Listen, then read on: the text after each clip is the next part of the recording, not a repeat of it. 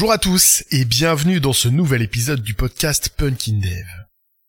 Aujourd'hui, grande question méta paraphilosophico, je sais pas trop quoi. Et si en fait le craft, les bonnes pratiques, clean code, DDD, et si en fait tous ces trucs-là, ça servait pas juste à rien? Alors, étant pas trop habitué des titres un peu putaclic, celui-ci pourrait vous surprendre. Mais restez jusqu'au bout, mon cinquième argument pourrait vous surprendre lui aussi. Non Bon, plus sérieusement. Ça fait bientôt deux ans que je tente, dans le présent podcast, de, de répandre la bonne parole comme quoi il faut mettre plus de soins pour essayer d'améliorer la qualité de notre industrie, et là aujourd'hui je me pointe comme une fleur en me demandant si en fait ça serait pas juste du gros flanc, du gros pipeau. Et vous devez vous demander si j'ai pas pété un gros plomb ou si je ferais pas une vieille crise existentielle. Eh ben... Bah ouais, c'est exactement ça. Je fais ce qu'on appelle une crise existentielle. Alors qu'on soit très clair dès le départ. Je peux critiquer le craft, mais je ne me vois en aucun cas revenir en arrière et mettre un gros coup d'arrêt à toutes les pratiques qui ont totalement changé ma vie de dev. Mais pourtant, des fois j'ai l'impression que la communauté craft, au global j'entends, elle manque cruellement de recul et d'esprit critique. Je viens de passer presque un an à faire le tour de plein de confs pour présenter un talk sur les biais cognitifs appliqués au monde du dev. Donc j'ai étalé une prétendue connaissance sur des biais cognitifs, et j'ai même pas été fichu de détecter un des biais contre lequel je mets spécifiquement en garde dans le talk. Alors c'est pas proprement parler un biais, mais c'est plutôt un travers qui découle de certains biais, et c'est une situation que j'estime problématique quand les communautés se remettent pas forcément assez en question. Et je pense ici en particulier à la chambre d'écho. La chambre d'écho, c'est quand euh, vous n'entendez que votre voix vous n'entendez que le même son de cloche, ce qui fait qu'au bout d'un moment, vous pensez qu'il n'existe absolument plus que ça. Et chez bon nombre de crafteux, quand on découvre la mouvance craft, ça fait un peu l'effet d'une révélation. On découvre une autre façon de bosser, censée apporter calme, sérénité, plénitude, le retour de l'être aimé, les numéros gagnants du loto, tout ce que vous voulez. Et les gens qui partagent ça, ils ont tous l'air tellement convaincus du bien fondé de leurs propos, bah qu'on a envie de les croire et qu'on finit par les croire. Et à raison, je pense qu'on finit par les croire. Les arguments et les démonstrations sont en général plutôt convaincantes. Mais on y croit. Et à trop croire, je trouve qu'on finit souvent par oublier ce que c'est qu'une croyance et les dérives que ça peut engendrer. Parce que, aujourd'hui, je pense vraiment que le craft relève fortement de la croyance. Et comme pour les divinités, les ovnis ou ce que vous voulez, on peut trouver plein de gens qui prétendent avoir vu la vérité, mais des preuves tangibles, vraiment tangibles, mesurables et objectives, dénuées de beaucoup de biais, bah ça, ça reste plutôt rare. Et je trouve que tout ça est aggravé par un certain entre-soi qui règne énormément dans les communautés craft. Comme toute communauté, elles sont régies, codifiées, un peu légiférées de manière euh, plus ou moins intuitive, mais par un ensemble de règles et de références culturelles généralement tacites, mais toutes ces règles, elles vont naturellement exclure celles et ceux qui ne les ont pas. Assez personnellement, des fois, je me sens exclu de certains échanges parce que j'ai rien lu le Bob, euh, parce que je suis incapable de d'expliquer et de comprendre la différence qu'il y a entre la London School et la Chicago School. Alors je vous laisse imaginer pour une personne qui n'a encore jamais entendu parler de ces notions, quel peut être le niveau de mal-être, de malaise, et quel peut être le niveau d'envie de pas revenir? Je vois là-dedans une forme d'élitisme que certains tenants du savoir vont cultiver à outrance, généralement pour le pire, bah, là où d'autres feront tout leur possible pour gommer ces problématiques et ces écarts culturels. Et cette fois-ci pour le meilleur, mais je pense malheureusement qu'ils sont pas en mesure de d'inverser la tendance globale que je perçois dans, dans cette mouvance. Dans la même veine de cet élitisme, il y a aussi un certain conformisme que je constate vis-à-vis des postures dominantes. On se croirait parfois dans le dans la scène du, du film Le Paris des inconnus. TDD, bien. Monolithe, pas bien. Hexagonal, Bien. Approche procédurale. Pas bien. Il y a parfois comme un mépris éminemment contre-productif envers euh, bah, toutes les pratiques qui rentrent pas dans le dans le cadre euh, du mouvement, dans les canons du craft. Et un peu dans la même veine encore, je repense à la phrase récente euh, que Thomas Pirin a prononcée dans un récent épisode d'Artisan Développeur, où il dit en substance, alors je suis désolé, j'ai pas de citation précise, mais il trouve que les devs sont un peu trop dociles avec leurs aînés, avec les mentors. Euh, pour illustrer, euh, c'est pas parce qu'Eric Evans a posé les bases de DDD il y a bientôt 20 ans qu'il faudrait tout appliquer sans remettre en question quoi que ce soit. Et moi j'adhère totalement au point de vue de Thomas là-dessus, et comme assez souvent, mais peut-être que je suis encore une fois trop docile vis-à-vis de, d'une personne qui est un de mes aînés là-dessus, effectivement. Mais je mettrai quand même un bémol, c'est que je trouve ça difficile de remettre en question les postures de nos aînés. Avant de pouvoir le faire, je pense qu'il faut déjà bien connaître cette posture, la théorie, la pratique qui est en question. Et ça, j'ai tendance à considérer que c'est le périmètre de seulement quelques privilégiés dont le niveau est suffisamment élevé, suffisamment solide pour qu'ils puissent légitimement remettre en question les propos des fondateurs de telle ou telle pratique, et au global de nos canons actuels.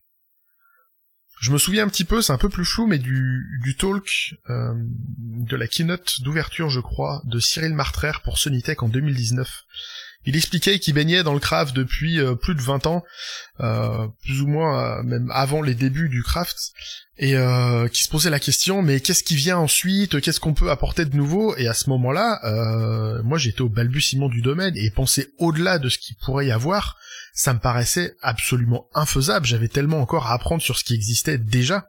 Comment j'aurais pu légitimement apporter quoi que ce soit de nouveau qui soit plus pertinent que ce qui existe déjà? Et apporter quelque chose qui n'existerait pas déjà aussi. Thomas Pirin, lui, il a fait émerger une pratique de TDD qu'il nomme l'Outside-in Diamonds.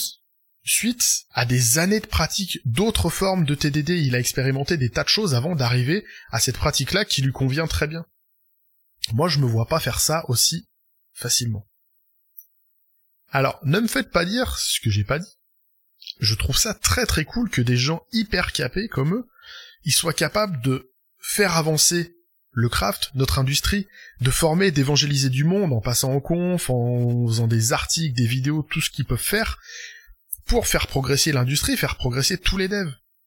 Mais pour moi, ça change rien au fait que, bah, quelque part, tant que le craft sera pas enseigné plus tôt dans les écoles de code, il y a de grandes chances que ça reste un truc d'élite, dans lequel pas mal de gens voudront pas aller justement parce que c'est un truc d'élite et on va pas se prendre le chou à aller vers ces trucs-là, c'est des péteux qui font des trucs trop compliqués. Dans les écoles, apprendre l'algo, les concepts qui peuvent sous-tendre certains de nos langages, toutes ces choses de base, c'est hyper intéressant et c'est fondamental, mais tant qu'on n'abordera pas en plus des notions comme, je sais pas, dry, kiss, euh, c'est quoi un test unitaire, euh, pourquoi la composition est plus forte que l'héritage, tout ça, des choses qui ont permis de faire émerger la culture craft, eh ben, tant qu'il y aura pas ça, je pense qu'on aura du mal à démocratiser à grande échelle. Et quand je parle de démocratiser, je parle pas juste de faire des buzzwords que toutes les boîtes vont reprendre et où on aura totalement vidé le sens comme une certaine agilité. Fin de la parenthèse. Mais est-ce qu'il faut vraiment démocratiser le craft au fait? Est-ce que c'est vraiment si intéressant que ça de démocratiser le craft? Est-ce qu'il faut vraiment le faire? Est-ce que le craft c'est vraiment bien? Dans ma crise existentielle du moment, je me dis que bah pas tant que ça. Je pense pas que ça va être tant le coup que ça. Si je regarde derrière moi, j'ai plein de codes en prod. Je vais vous faire une stat totalement doigt mouillé, mais je dirais qu'approximativement 95% de mon code qui est en prod, c'est du vieux code dégueulasse sorti sans aucune notion d'artisanat logiciel derrière, sans test, rien du tout. Spoiler, en termes de temps de carrière, cette façon-là de coder, par rapport à mon passif, ça serait plutôt autour, je dirais, de, allez, 70%. Une grosse maille. Comment, comment ça se passe? Où est passé le reste? Qu'est-ce qui s'est passé pour que 30% de mon temps représente que 5% du code euh, qui est en prod? Bien souvent, mon joli code bien testé, sans bug, avec un joli domaine bien propre, il est parti à la poubelle avant la première map.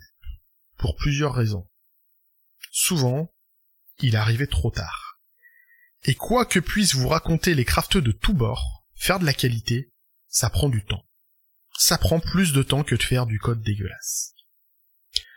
C'est seulement après, sur la maintenance, le debug et tout ça, une fois que c'est en prod, que tu vas faire une différence. Une différence monumentale.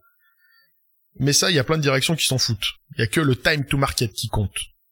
Jusqu'au moment où il faut compter le coût de la refonte. Mais ça, c'est un autre sujet. Un autre élément qui a pas mal retenu euh, les MEP, c'est que bah, dans ma carrière, j'ai surtout été en mission chez des clients pour faire de la presta. Et dans ces conditions, le turnover dans les équipes, il est hyper rapide avec souvent très peu de transfert de compétences, de l'ordre de quelques heures à quelques jours au mieux. Par résultat, quand j'ai euh, qu'une heure ou deux, euh, voire même deux jours pour expliquer pourquoi j'ai choisi de faire, euh, je sais pas, de l'inversion de dépendance, de l'immutabilité, pourquoi j'essaie de pas utiliser de type de base comme des strings, mais plutôt des types plus précis, pourquoi j'essaie de bannir les exceptions de mon cœur de métier, et qu'en arrivant à la fin de ma presse, de mes explications, on me dit euh, au fait, ça sert à quoi ton inversion de machin là Je me dis putain, ils ont décroché déjà la première notion. Faut que je reprenne tout à zéro. Alors je voudrais prendre le temps de tout expliquer, mais on me laisse jamais le temps de le faire comme il faut. Pour réduire les coûts, on s'arrange pour que le croisement entre les différents prestats se fasse sur le moins de temps possible. Et, ça, c'est un vrai problème. Au final, les nouveaux, ils arrivent sur une codebase qu'ils ne comprennent pas, et où toutes mes belles pratiques, dont moi je suis super fier, ça va se transformer pour eux juste en entrave, en trucs compliqués, en trucs over-engineerés, qui les empêchent d'avancer, qui les empêchent de coder. Et du coup, ils vont rajouter, sans forcément faire exprès, mais euh, ils vont rajouter de l'hétérogénéité, là où on préférera avoir quelque chose d'homogène. Encore une fois, spoiler, je vous ai sorti des concepts a priori plutôt simples. Imaginez certaines têtes quand j'ai dû expliquer euh, des petits bouts de code qui étaient inspirés par euh, le paradigme fonctionnel, genre avec des types algébriques, du pattern matching. Ça a été impossible en fait, juste ça ne marche pas. C'est avec tous ces constats que je suis arrivé à la conclusion que tant qu'on reste Presta et qu'on n'a pas du tout la main sur la culture du code qui est souhaitée à moyen long terme, bah le craft ça reste une pire idée en fait. Dans l'optique d'une présence virtuellement illimitée au sein d'une DSI ou chez un éditeur, l'approche elle me paraît indispensable pour pérenniser un écosystème logiciel sans devoir envisager des refontes tous les 2, 3, 4 ans quoi. Voilà un petit peu où j'en suis de ma crise existentielle. J'ai personnellement beaucoup investi dans le craft et je compte pas m'arrêter parce que ces pratiques m'ont apporté tellement de satisfaction, de sérénité et de plaisir au quotidien. Euh, voilà, je vais juste pas arrêter. Je vais tâcher maintenant de prendre un pot de hauteur, au moins essayer, avec quelque part dans un coin de ma tête les propos de Thomas Pirin justement sur nos aînés qui nous trouvent parfois bah, trop dociles. Donc j'essaie de garder ça en tête. J'essaierai tant que possible de m'ouvrir à d'autres pratiques, euh, parfois d'oublier ces pratiques pour faire de la tech pure, être meilleur sur le plan peut-être pur euh, infra, avoir des être un peu plus un peu plus costaud sur des frameworks, des choses comme ça. C'est un domaine dans lequel je cumule quand même pas mal de lacunes. J'espère que ce petit, enfin ce gros billet de gros humeur, ça vous aura intéressé. Si mes calculs sont exacts, euh, il ne devrait rester après celui-ci qu'un seul épisode au podcast. J'ai énormément d'invités prévus pour la suite, donc je peux déjà vous affirmer qu'il y aura bien une saison 3.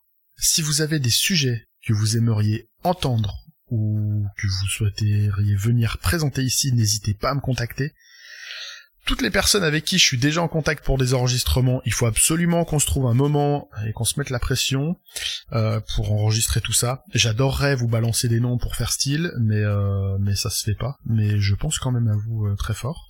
J'ai hâte qu'on échange sur les sujets qu'on s'est déjà choisis ou qu'on va bientôt choisir. Quant à moi, il me reste à vous souhaiter une excellente fin de semaine. Si tout se passe bien, à dans 15 jours pour le dernier épisode de la saison. Et d'ici là, geekez bien et codez bien.